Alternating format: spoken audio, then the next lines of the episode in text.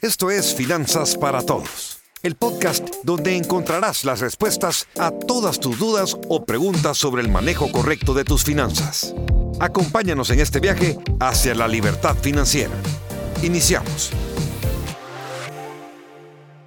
De la cabina del Centro de Soluciones Financieras de Fisherman en lunes mundialista después de que Argentina nos ha tratado con clemencia, empezamos. Gracias por acompañarnos en otro programa de Finanzas para Todos. Recuérdese que Fisherman está comprometido con llevar educación financiera a todas las personas y a las familias que así lo desean. Tenemos nuestros cursos para eliminar deudas y ordenar sus finanzas disponibles a través de nuestra página web que es fishermanwm.com y también recuerde que estamos con nuestro evento en enero 2023 de cómo planificar su año. Este es para todas las personas que quieren empezar con pie derecho y que no quieren que el 2023 se les pase sin hacer absolutamente nada por sus finanzas personales. Sí, hay que ponerle atención porque de verdad que ya suficiente castigo hemos recibido en el 2022 todos ustedes para quererlo repetir en el 2023. Entonces, si usted quiere un resultado diferente, tiene que hacer cosas diferentes. La primera que puede empezar haciendo es inscribirse a un curso que le dé una luz y una enseñanza de cómo poder manejar su dinero para tener éxito, porque no va a pasar por arte de magia, tiene que hacer algo. Y nosotros estamos aquí con un gran dosis de sacrificio, disciplina y determinación para que a usted le vaya bien. Queremos que usted sea el héroe de la historia. Queremos que celebre cómo celebraron los de Argentina cuando ganaron. Alfredo, ahora en nuestro día favorito tenemos nuestro lunes de preguntas y respuestas, así que con esto comenzamos. Bienvenidos a Finanzas para Todos desde hace años hemos transformado la vida de miles de personas y familias ayudándolos a obtener la tan anhelada libertad financiera. Nuestro propósito es mejorar tu calidad de vida sin importar cuál sea tu situación financiera en este momento. Y estamos convencidos que podemos cambiar la economía del país educando una familia a la vez. Estamos acá para educarte, asesorarte y para que crezcamos juntos. Hoy lunes, preguntas y respuestas. Y saludamos a nuestros anfitriones y expertos de Fisherman, Marilú de Burgos y Alfredo Escalón.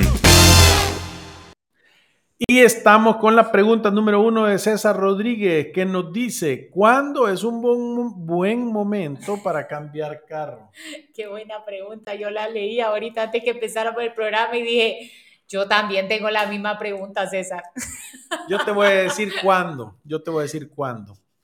O sea, uno planifica que quiere cambiar carro, uno gasta menos de lo que gana, uno provisiona y guarda dinero y cambia carro cuando uno está financieramente listo. Eso obvio, pero le voy a decir las cosas que han pasado últimamente. Creo que ha puesto un escenario ahí de duda de cuándo puede ser o no un buen momento. Le voy a decir por qué. Vaya, los carros usados se han puesto más caros. No, los carros usados no, los carros usados y los carros nuevos. Es que todos, pues sí. Entonces, vaya, si usted estaba acostumbrado a cambiar su vehículo cuando ya tenía cuatro años y se compraba uno que tenía un, un año, dos años de uso, ahorita esa ecuación se le ha trastornado un poquito y de repente mira que los carros están carísimos que tiene que dar más de lo que antes se preparaba para dar para saltar a un carro que tenga un año o dos años de uso. Ya no se diga un carro totalmente nuevo, se han vuelto 15%, 20% más caros de lo que estaban antes. Entonces, ¿será que esto se va a regular? ¿Será que es un incremento que vino para quedarse? Porque esas son las dudas que a mí me dan. O sea, ¿será que hay poca oferta de carro en reventa y de repente vamos a ver que bajan de precio porque ya la gente ya está cambiando carro con más facilidad o será que sí se va a quedar? Mira, yo, yo, yo creo que el tema, eh, el mercado es un mercado, eh, el mercado para mí es espectacular porque todo lo regula correctamente. obviamente ha habido un montón de dinero y en la, en la calle hay bastantes, ha habido un montón de dinero circulante la pandemia para acá y la gente, sus niveles de ahorro se fueron para arriba. Entonces, al salir y al normalizarse, la gente tenía dinero para hacer cosas que no había hecho. Por eso hubo una, subió el precio de los vehículos por dos razones, una, una sobredemanda y una poca producción. Sí. esas son las dos cosas que sucedieron. Yo creo que si tú sos un ciudadano de la República de la Libertad Financiera y tenés todo bien ordenado y de repente tus carros, porque el mercado así lo ha sucedido, sube 15% de precio, te esperas un ratito más para Pero vaya, la producción se debería regular, o sea, no debería de haber, no, yo, yo incluso pregunté por un vehículo que era igual nuevo de agencia y me dijeron, es que de esos no hay, ni siquiera le podemos cotizar porque es que vienen hasta marzo del próximo año. Pues sí. Entonces no es que está regular, no es que hay una oferta ahí de vehículos nuevos, o sea, usted lo quiere conseguir y está en lista de espera para que venga y eso hace que se pongan más caros. No sé si más caros, solo hay más demanda, o sea, el precio ha subido. Pero sí, por la ley de la, de la demanda y la oferta, eso hace que usted esté dispuesto a pagar un poquito más para que se lo den. Es, es que es que no, lo que te quiero decir es que si vos vas y le ofreces 5 mil dólares más del precio que te están cotizando, no lo vas a tener ya. Sí, no, no hay nada que Eso es lo que te quiero decir. Entonces, ¿me entendés? O sea, te van a dar un precio, te van a decir, esto es lo que vale. Lo que no vas a hacer es ir tú y decir, ¿sabes qué? Te ofrezco mil pesos menos porque te va a decir, no, hay mil gente más que lo quieren a mil. Entonces, no vale la pena esperar, es lo que dice usted. Si estoy preparado, no vale la pena esperar porque... No, es que, es que ¿sabes cómo es? Es como la comida ha subido 15%. ¿Has dejado de comprar comida o de comer? No, pero no es lo mismo cambiar un carro que salir a comprar comida. No, yo lo entiendo, pero lo que te quiero decir es de que si vos estás preparado, no te debería delimitar esto porque es el ciclo normal y natural de las cosas. Eso es lo que yo creo. O sea, yo creo que si vos estás preparado y tenés el dinero y puedes hacer el cambio de tu carro porque ha subido 15%, sentarte a esperar porque crees que va a bajar 15%, creo que no lo vas a ver. Porque yo he estado esperando. yo no, tengo como un año de estar diciendo no, así pero, me voy a quedar, la Marilu, La Marilu ha esperado siempre. O sea, ella de verdad que está más que lista y no, no, no, no, no, no, o sea, hay Sigo esperando porque no veo los precios que están, o sea, sí, es que, Es, que, es que eso es lo que yo digo, porque fíjate, yo voy a poner un ejemplo con las casas, que es una compra alta también. O sea, en algún momento nosotros veíamos apartamentos, veíamos apartamentos y decíamos, qué caro. Y volteas a ver dos años después y decís, hubiera sido una ganga. Sí. Pero ¿Ah? no es lo mismo con un carro, es que eh, una propiedad estoy de acuerdo. No, yo, yo, yo. Lo que ahorita usted mira caro, en el tiempo lo va a ver barato. Un carro no, porque eso se deprecia todo el tiempo, se está perdiendo. No, no, no, pero estamos hablando que, vaya, sos una persona que ha hecho las cosas bien. Tiene su presupuesto, ha gastado por años menos de lo que gana, ha logrado tener un fondo de emergencia espectacular de un año, tiene provisión de gastos de dos años, tiene inversiones no sé cuánto y le sobra dinero. O sea, ya es un tema solo de decisión. Lo que te quiero decir es que por esperarte no vas a encontrar 15% más barato más adelante. No sé si me entendés lo que te digo. Sí. Entonces, ahora, si vos sos una persona que ha llegado arañándose a comprar carro y estás ahorita queriendo inventar, tal vez te puedes aguantar un rato y ponerte en una posición mejor financieramente. Sí. Sí, estoy de acuerdo. Ahí Manuel nos dice, es mal negocio tener un carro demasiado viejo. Aunque se cuiden, el desgaste por año siempre genera muchos gastos, a menos que uno los tenga solo guardados. Aprovecho para darle gracias por sus consejos. A pesar del deseo, no he hecho préstamo para cambiar vehículo. Ahorro, aunque cuesta, porque siempre salen gastos. No queda otra que buscar ingresos adicionales. Sí. Eh, ¿Cómo se llamaba él? Manuel. Manuel. Entonces, entonces Manuel, eh, creo que estás haciendo lo correcto. Ahora, si siempre te, están saliendo gastos que no los tenés claros, es que tu provisión de gastos no está bien hecha. Entonces, yo te aconsejo que eh, te vengas, tomes un kit, hace una hora de consulta, venía a tener una claridad de tu presupuesto balanceado, porque los ciudadanos de la República de la Libertad Financiera, cuando empiezan a tener su planificación financiera, los imprevistos dejan de suceder. Eso es una característica de la gente que tiene una planificación financiera personal. Entonces, sí entiendo y sí, correcto, lo que de buscar más ingresos extra, eso es algo que deberíamos de hacerlo todo el tiempo, todo el día. Fernando también nos dice, tomen en cuenta que el precio del carro también ha variado por todo el costo de shipping y handling. Sí, es que, y, y, vaya, eso son cosas que sí se han empezado a regular, que es el precio de los contenedores, se ha venido un poco para, abajo, para abajo y todo eso. Ahora, lo que te quiero decir es esto, vaya, el, el, el, precio de mover los vehículos y los contenedores y todo eso vino a tener un impacto y empujó el precio para arriba porque el, representante o el, que vende los carros no lo podía absorber, ¿verdad? Eh, o sea, quiere decir que era más grande que el margen, por decirte, te dejaba ganando cero. Entonces, él sube los precios. Ahora, baja esa parte y la demanda sigue estando ahí, no, el precio ya no se va a corregir. Sí. Eso es lo que yo digo, porque, vaya, ¿qué tuviera que suceder para que eso se corrigiera? Y eso, por eso que yo digo que los precios para arriba cuesta un poco que suban, pero cuando suben se quedan. Porque lo que pasa es que la demanda, o sea, sigue habiendo gente queriendo y está dispuesta a pagar ese dinero. O sea, ya es como que se acostumbra, como cuando te crece el pie, ya no te podés pasar al, a la talla menor de regreso, ya estuvo. Entonces, lo que, lo que, lo que termina sucediendo es de que eh, si la demanda existe, ajá, que la gente deje de comprar. Es la única cosa. Si la gente deja de comprar, entonces empezás a ver de primero a través de promociones y después de una reducción de precios.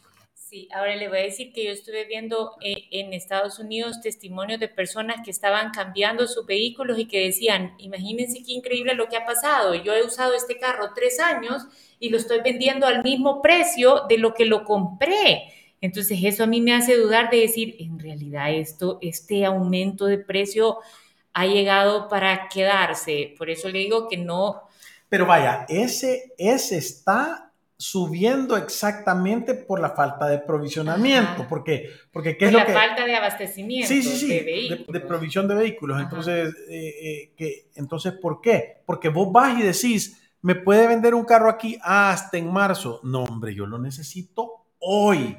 Entonces vos decís, ¿cuál es mi opción? Voy a comprar usado. Y usado sí le puede llegar a decir a alguien, hey, déjalo. No es que yo lo necesito. Y por mil pesos más, o por dos mil pesos más, o tres mil. Por eso es que ha subido el, los usados han subido más que eso porque hay una oportunidad de tenerlo ya. Sí. Bueno, siempre se puede buscar a alguien que ande ahí atarantado con la cuota. que no pueda más y que usted tiene la oferta de ese, de encima. ese es el fruto del que está preparado y el que tiene paciencia y el que se rebusca. Sí, paciencia y solo espérese, va a llegar, va a llegar. Solo tiene que andarlo buscando por un periodo de tiempo. Ale nos dice, ¿es conveniente si yo ocupo mi tarjeta de crédito para pagar mis gastos regulares y pago la deuda total al corte? Sí, no te va a costar nada eh, nosotros siempre hemos dicho que las personas que hacen eso no, les pasa absolutamente nada y ocupan la tarjeta de crédito como una herramienta de pago, ¿verdad? Ahora, el gran problema, y lo tenemos que decir siempre, es que la mayoría de personas no es ordenada. La mayoría de personas no tiene un presupuesto. La mayoría de personas no tiene un ahorro de emergencia y no tiene un fondo de provisión de gastos, ni ahorra para su retiro aparte de la AFP. Entonces, la mayoría de personas terminen endeudándose. Entonces, eso es lo que nosotros hemos dicho todo el tiempo. Entonces, lo mejor es no usarla.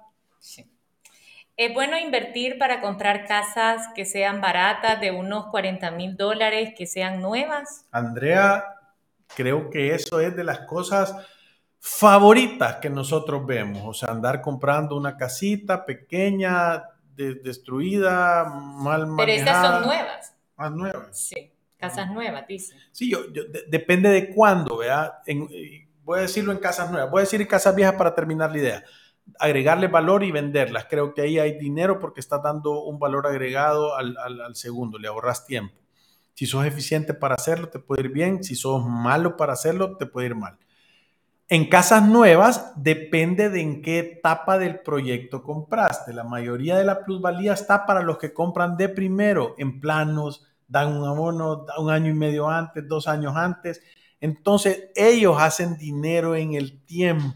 Siempre y cuando haya un compromiso de precios. Sí. Porque hoy con estas cosas variando, muchos desarrolladores no se comprometen. Sí, sí. Entonces, ¿qué es lo que sucede? Si vos lo compras al final, ya cuando es o, o- o cerca del final, si sos el último y no se les ha movido el proyecto, puede ser que ahí haya una oportunidad, ¿verdad? Sí, De irles a quitar el último apartamento por nada, al costo. Sí. Aunque es raro encontrar proyectos que sean buenos, que no se hayan movido. Casi Sí. siempre llega y está todo reservado. Pero sí, a mí me gusta un montón. Mira, si tú tenés casas que sean no tan caras, te garantiza tener siempre un inquilino disponible para alquilártela o alguien dispuesto a comprarla. Entonces, invertir tu dinero en algo que tiene una gran demanda, porque la mayoría de personas andan buscando casas a precios accesibles. O sea, si tú ves, sacan apartamentos de 400 mil dólares y, y todo el mundo dice, ¿y cuánta gente puede comprar eso? Es porque buscar ese cliente buscar una aguja en un pajar, pero saca casas de 40 mil dólares o de 50 mil dólares y vas a tener un montón de oferta para poder colocarlas. Entonces, casi que te garantizas que en unos años vas a estar viendo una plusvalía de esa casa y alguien va a estar dispuesto a, a pagársela un poquito más caro Claro. y a tenerla alquilada siempre, que es otra de las ventajas. ¿Qué se hace para poder hacer una sesión de pólizas si ya no quiero que me la descuenten en la cuota del banco?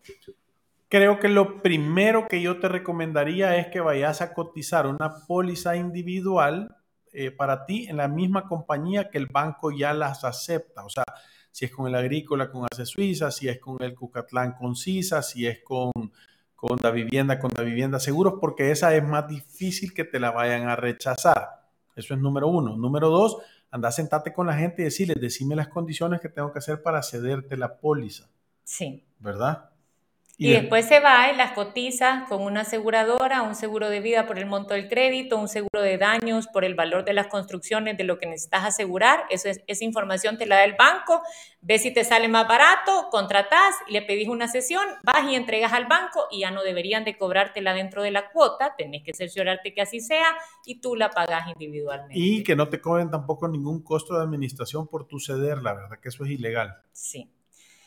¿Qué impuestos hay que pagar al hacer un retorno de inversión de Estados Unidos?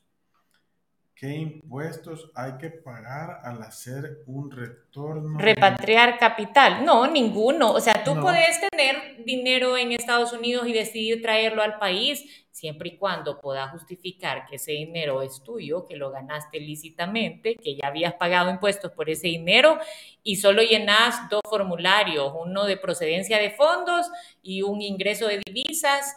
eh, eh, cuando sea arriba de 5 mil dólares lo que estás trayendo, un formulario público que dice por qué estás trayendo ese dinero, porque alguien de Estados Unidos te lo prestó, porque era capital tuyo que tenías allá, porque te están enviando una remesa, porque es una inversión que traes al país, cualquiera que sea la causa para poder traer esos fondos.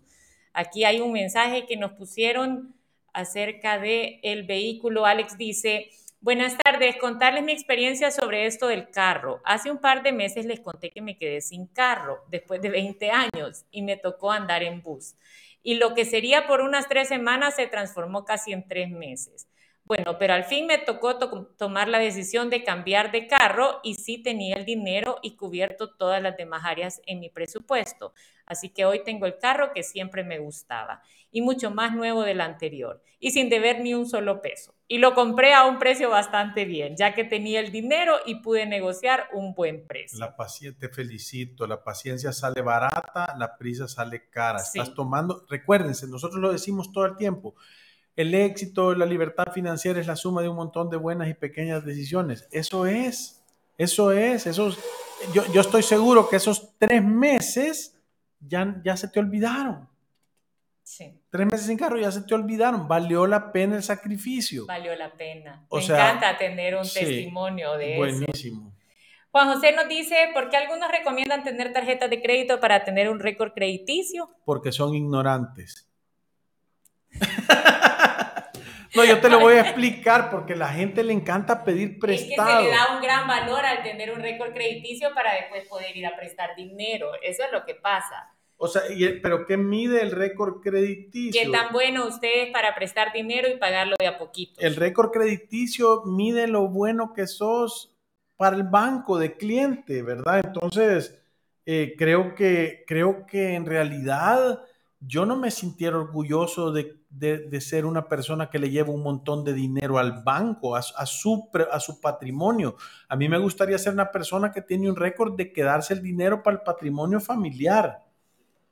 ¿Verdad? Entonces, mucha gente está bajo la, la, desde nuestro punto de vista, la errada visión de creer que no puede comprarse un carro de contado, no puede comprarse una casa de contado, no puede comprarse eh, eh, eh, una sala o una refrigeradora de contado, sino que todo tiene que pedirlo fiado, o sea, a través del crédito. Entonces, claro, si, te, si vos crees en tu cabeza que la única manera de tener esas cosas es prestando, porque tú nadie te ha enseñado a tener la disciplina de ahorrar, entonces obviamente no tener crediticio es no tener nada.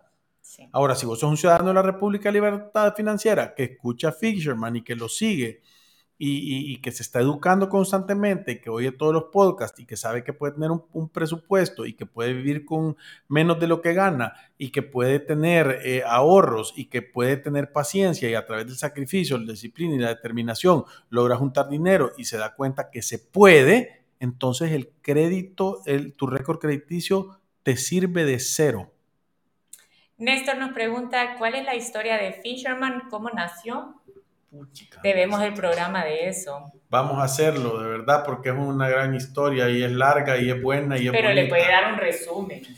Eh, un resumen ejecutivo, Néstor. El resumen ejecutivo es que yo tenía, era un burro financiero y pegué una quebrada espantosa y perdí hasta las chancletas. Entonces me di cuenta que que era un tema de principios y valores.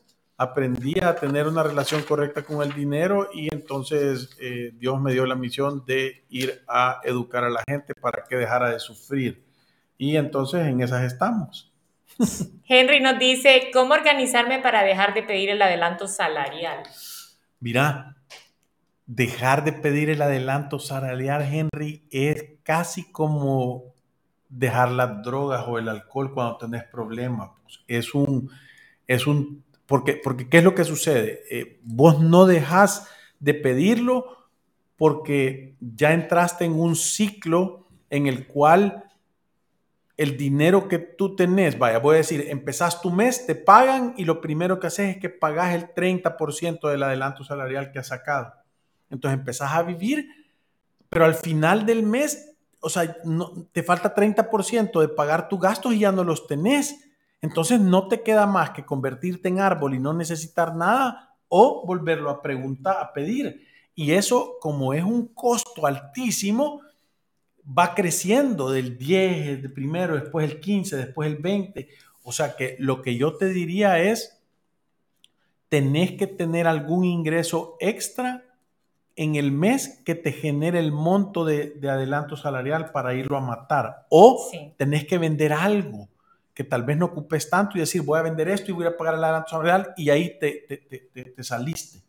Josué nos dice, creo que todos esperamos un programa dedicado a la nueva reforma de pensiones y un TikTok. En eso estamos, en eso estamos, en eso estamos. Solo Lo que, pasa es que hay poquita información. Sí, es que, es que saben qué, o sea, está bien que hagan la, el video de cuatro minutos y que digan todo eso, pero, pero hay que ver la reforma real, ¿verdad? Hay que entenderlo perfectamente y hay que, y hay que saberlo, pero, pero yo creo que tiene cosas positivas. Sí, ahora, lo que sabemos hasta ahorita, va a haber una aportación adicional del 1% de parte del patrono. Eh, ya no vas a tener que devolver el 25%, sino que tu pensión se va a calcular por un monto menor, pero ya no tenés que devolver ese dinero porque sabemos que mucha gente lo gastó en educación, en medicina, en pagar, deudas. En pagar deudas, etc. Va a subir la rentabilidad, no sabemos cómo, en qué tipo de instrumento. Eh, va a llegar un poco menos de dinero a las AFPs y se va a formar como un centro de pensiones, eso fue lo que se dijo, y ahora también salió en las noticias lo que dice Cecilia, que se supone que el gobierno está planteando ya no seguir dando el adelanto del 25% de fondo de pensiones, sino que ya no tenga usted acceso a ese dinero. Ahorita en la última reforma fue que salió, tú puedes tener acceso a ese 25% y quizás ahorita ya no, aunque no es una postura que, que, que, está como definida, al parecer fue un comentario, no sé si me equivoco, del ministro de Hacienda, de que eso no tiene sentido. Miren, les quiero decir, paciencia muchachos, sereno, moreno, quieto, prieto, calmado, venado. ¿Por qué? porque hay que ver que tienen que pasar la ley, tienen que estar aprobada y tiene que salir publicada en el diario oficial. Una vez salga eso, lo vamos a leer, lo vamos a entender y les vamos a hacer un programa para que vean a dónde están parados. Sí. O sea que por el momento, relájese. Hay que ver Portugal, Uruguay, que se van a dar de patadas a la una. ¿Qué cantidad de dinero debe tenerse para un fondo de emergencia? De dos a seis veces de tus gastos básicos mensuales de los que son necesarios. Eso es lo mínimo que tenés que tener. Vos, vos ponete a pensar que vos lo deberías de calcular. Si tú sos empleado y vos decís, en el peor de los casos me despiden hoy, ¿en cuánto tiempo vuelvo a tener ingresos iguales a los que tengo ahorita? Y esos meses deberían de ser. Sí. Wendy nos pregunta si Proyecto 5 Plus es solo para los que están afiliados a Confía. No, no. Cualquiera lo puede hacer. Es un, es un ahorro voluntario. Gracias nos dice, a mi mamá le pasan llamando del banco para que le avise a la persona que ella conoce que debe el dinero. ¿Es legal que le estén llamando todo el tiempo? Tenés que ver el TikTok de la Marilu. Ahí lo explica súper, súper, súper bien. Eso sí, dejen de estar diciendo comentarios pesados que vamos a perder al artista. Es cierto. qué pesados. Alfredo, con esto nos vamos a una pequeña pausa comercial y ya regresamos. Si te perdiste de nuestros programas anteriores o deseas volver a escucharlos, encuéntranos en iTunes o en Spotify como Finanzas para Todos. Continuamos.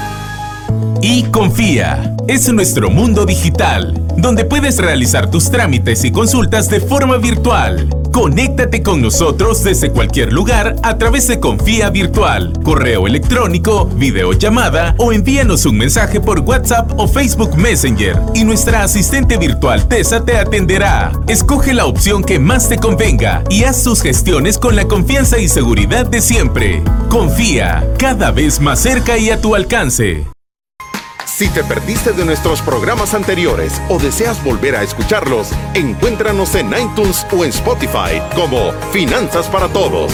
Continuamos. Continuamos en el programa número 968 de Finanzas para Todos y queremos decirles que el número de ciudadanos de la República de la Libertad Financiera llegó a 396.156 y las reproducciones a 21 millones 70 mil 134. Súper. 21, 21, 21. Se oye bien, ¿verdad? 21 fans. Joy nos dice, ¿cuál es la forma correcta de hacer pagos adicionales a mi cuota de préstamo hipotecario?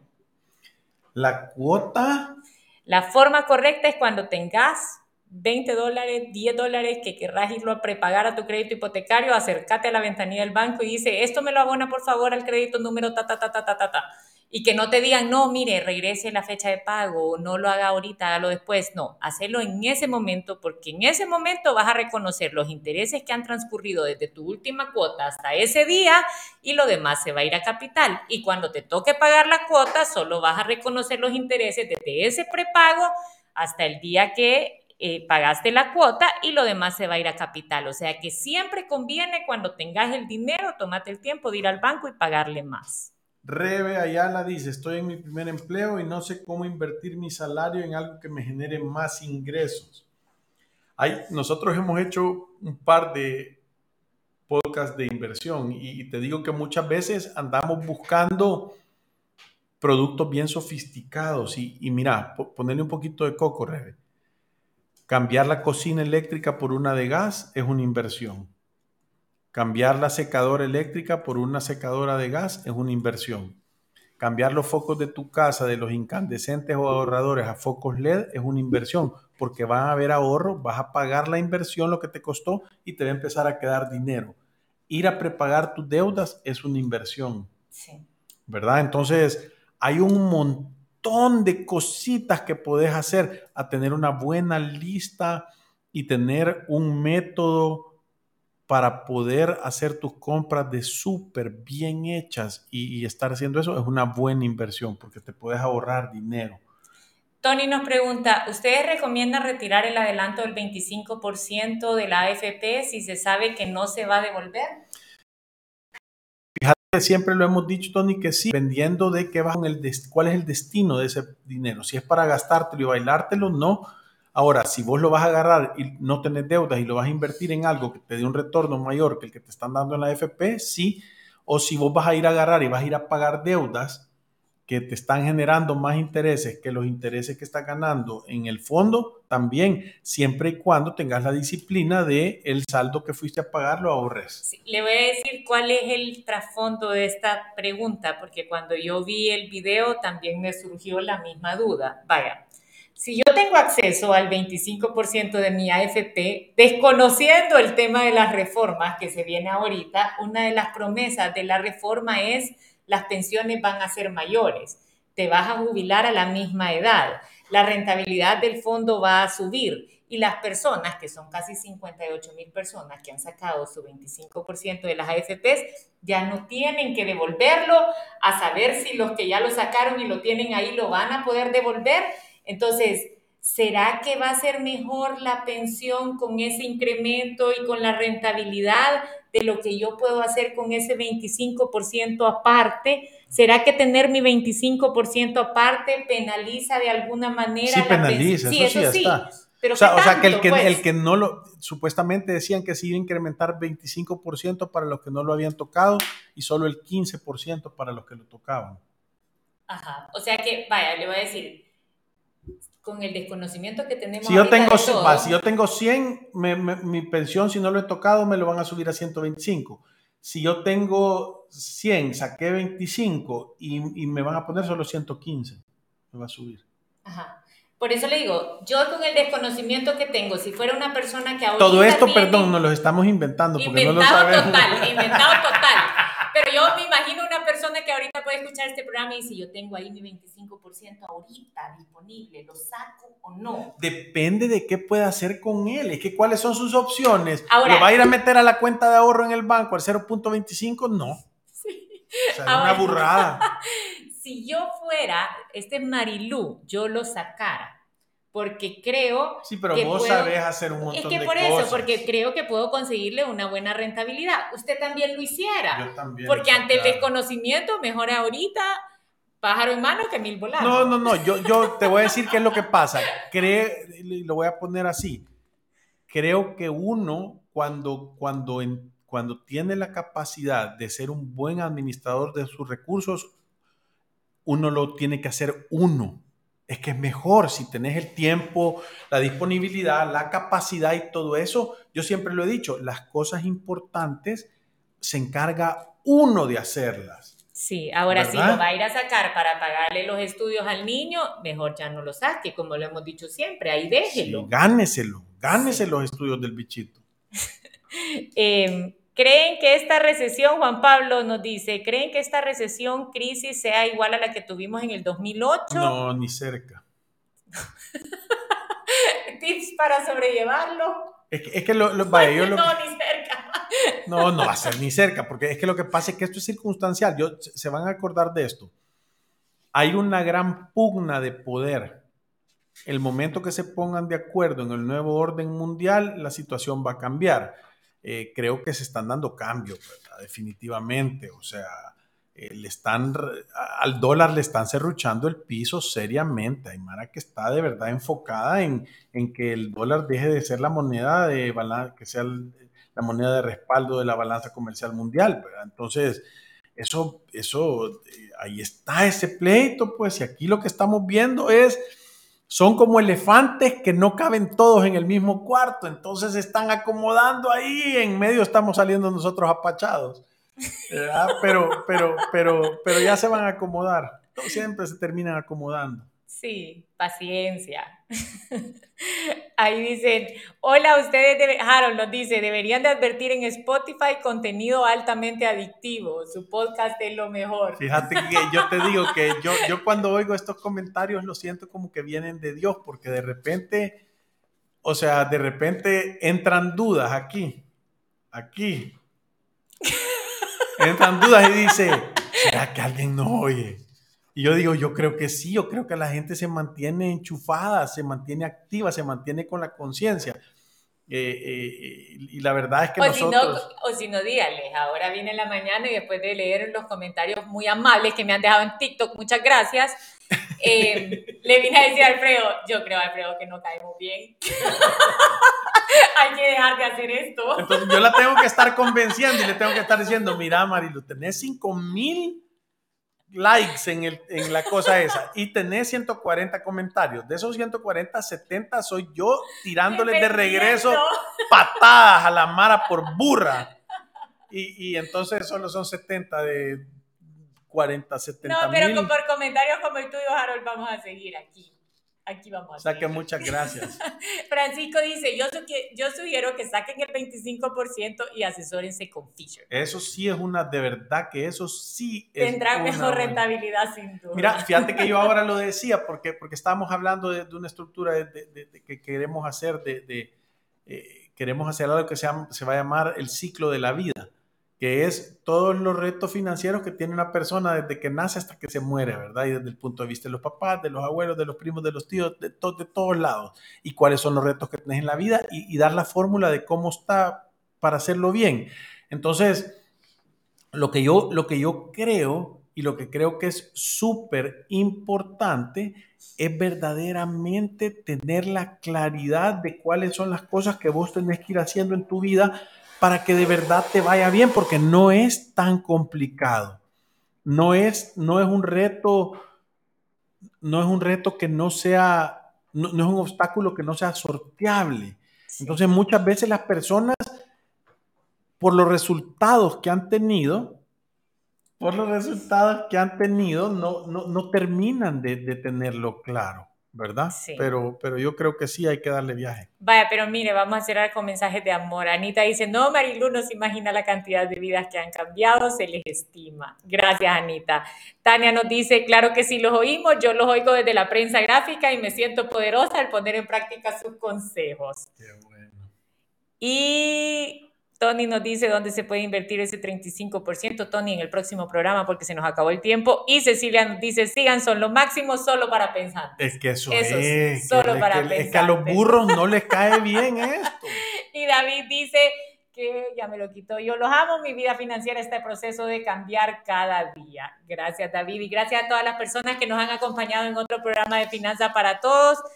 Como siempre, nos vamos recordándoles que ir a través de la vida sin una planificación financiera personal es un acto de genuina locura. Gracias, adiós. Salud.